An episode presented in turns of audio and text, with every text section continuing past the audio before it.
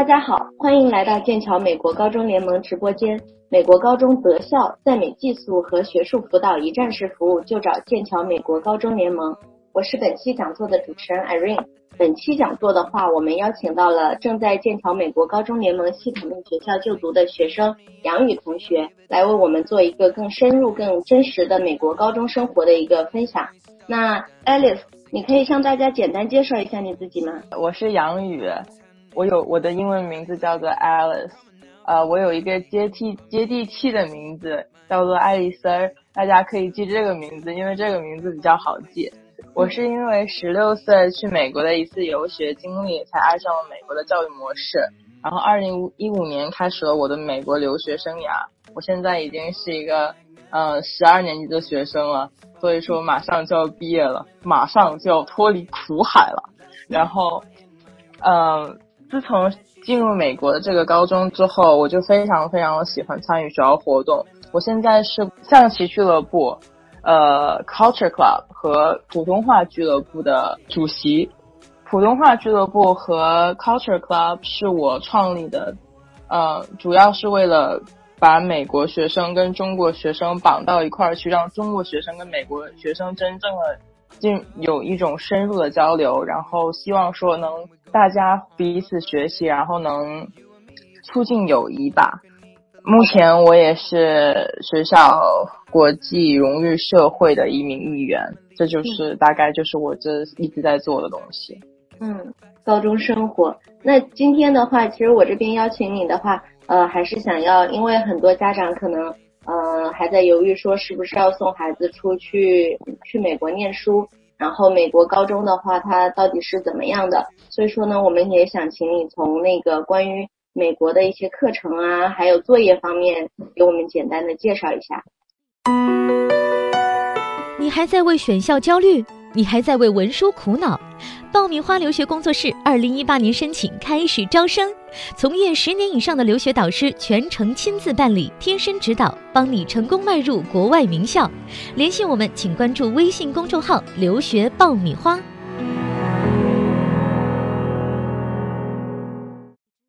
好的，呃，我觉得在介绍课程设置和平时的作业任务之前，我觉得我们应该先明确一个态度问题。如果说一个，如果说你想出来美国学习，只是因为你想逃避国内繁重的学习压力的话，那我建议你需要改变一下你的态度，因为相对来说，美国的课程可能是没有中国的课程那么那么多，但是美国的课程是要求你用你从来你不熟悉的一门语言去聆听、去学习、去做作业。相比之下，美国的课程其实没有我们想象中的那么简单，所以这个态度首先要明确。对，其次，呃，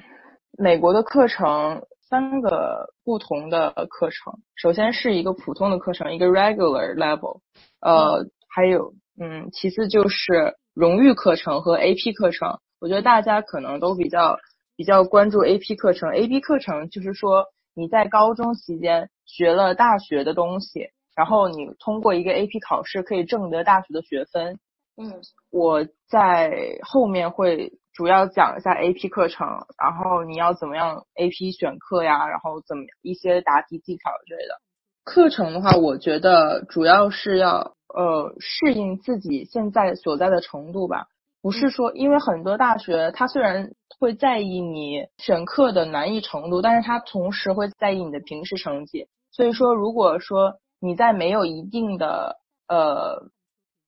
没有一定的基础的话，我觉得你选课的时候一定要慎重。嗯，不是说越难的课越好，我觉得适合自己的才是最好的。嗯，其次我想讲一下，嗯，美国老师怎么样去判定你的 GPA。呃，基本上美国老师所有的课程都是分为课内作业、课外作业。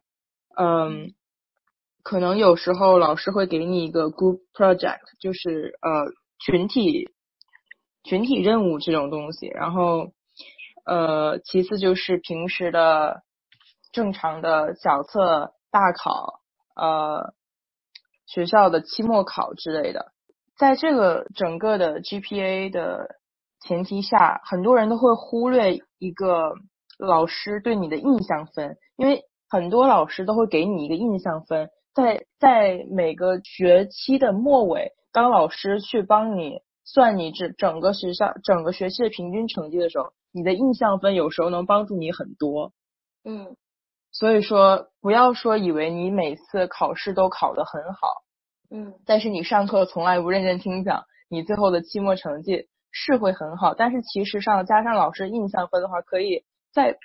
帮你提高一个 level。所以说，我觉得这个很重要。其次就是很多中国学生都会忽视的一个问题，就是很多老师都会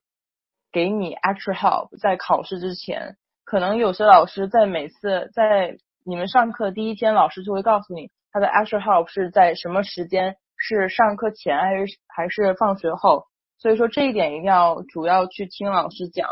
嗯，还有很多中国学生，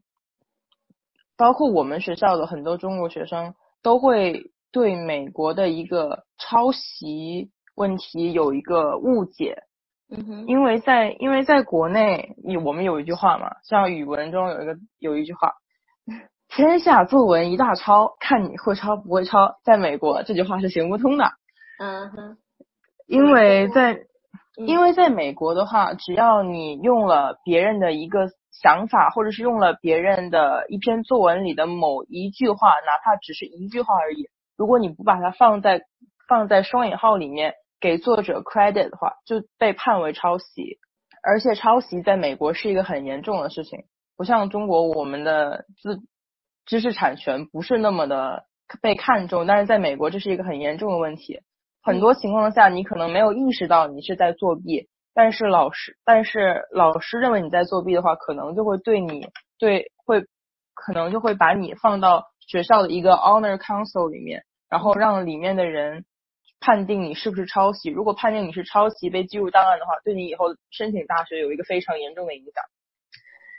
对，像学术作弊这一块的话，其实也是我们一直想对那个就是国内的家长和学生强调的，因为学术作弊在那个国内的话，可能引起的重视还不是那么多，然后在美国的话，可能有很多情况都会被认定为学术作弊。这一块儿的话，你可以额外给我们分享有哪一些方面吗？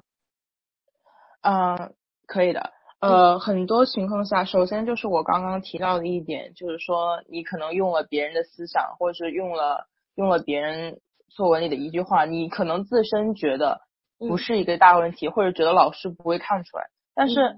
但是我觉得很多这种思想其实就是把老师当成傻子。可是老师已经见过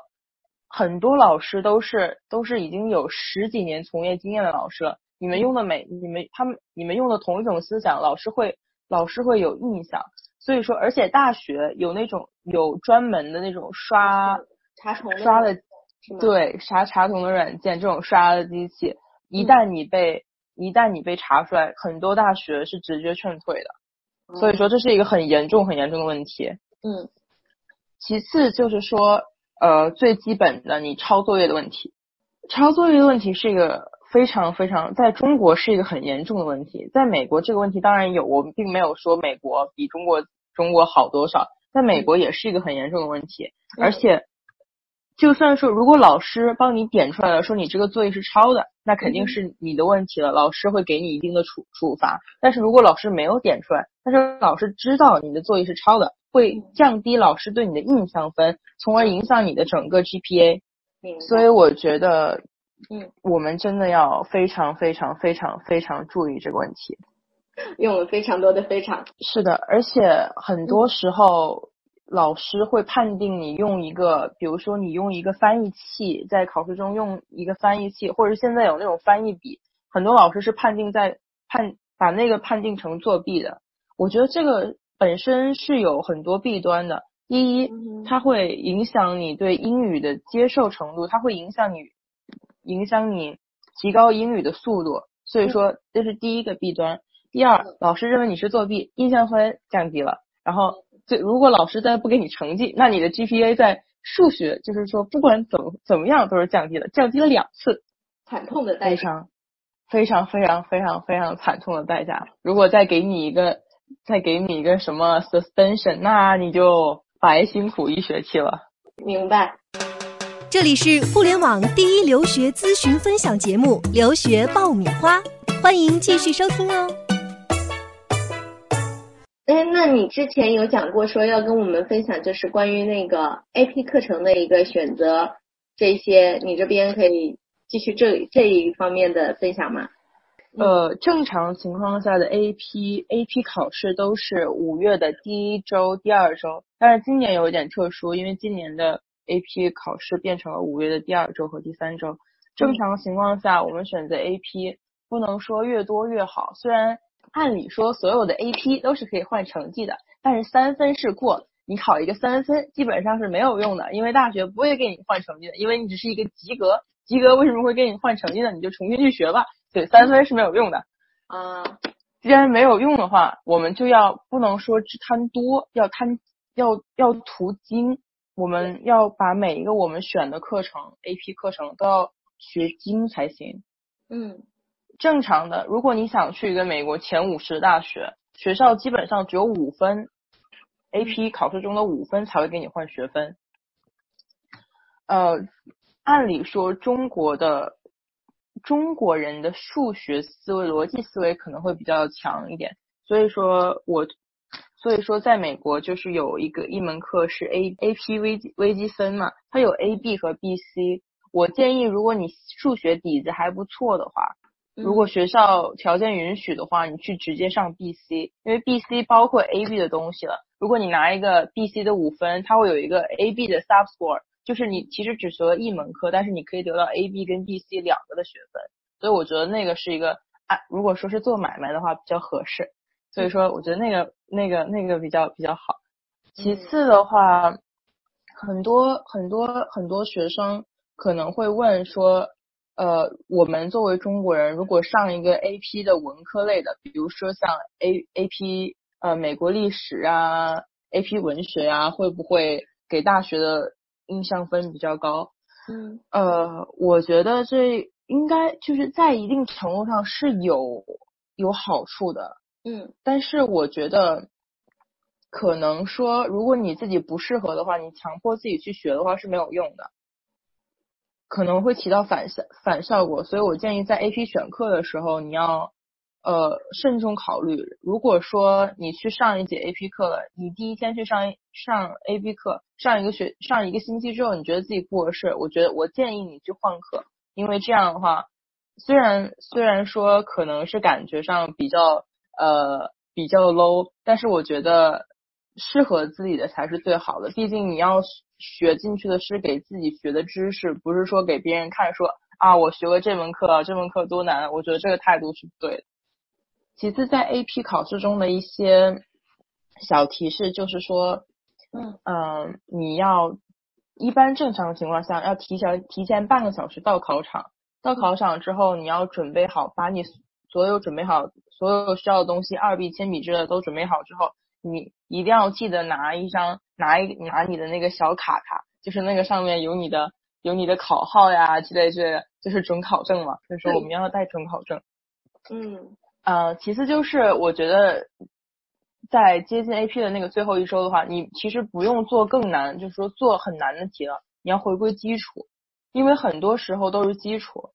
而且我觉得很多人，包括美国人在内，对 AP 考试都有一个都都存在一个误区。很多人都认为 AP 考试就是考那种非常非常难的东西，就是检测你的能力到没到。其实，嗯，恰恰相反。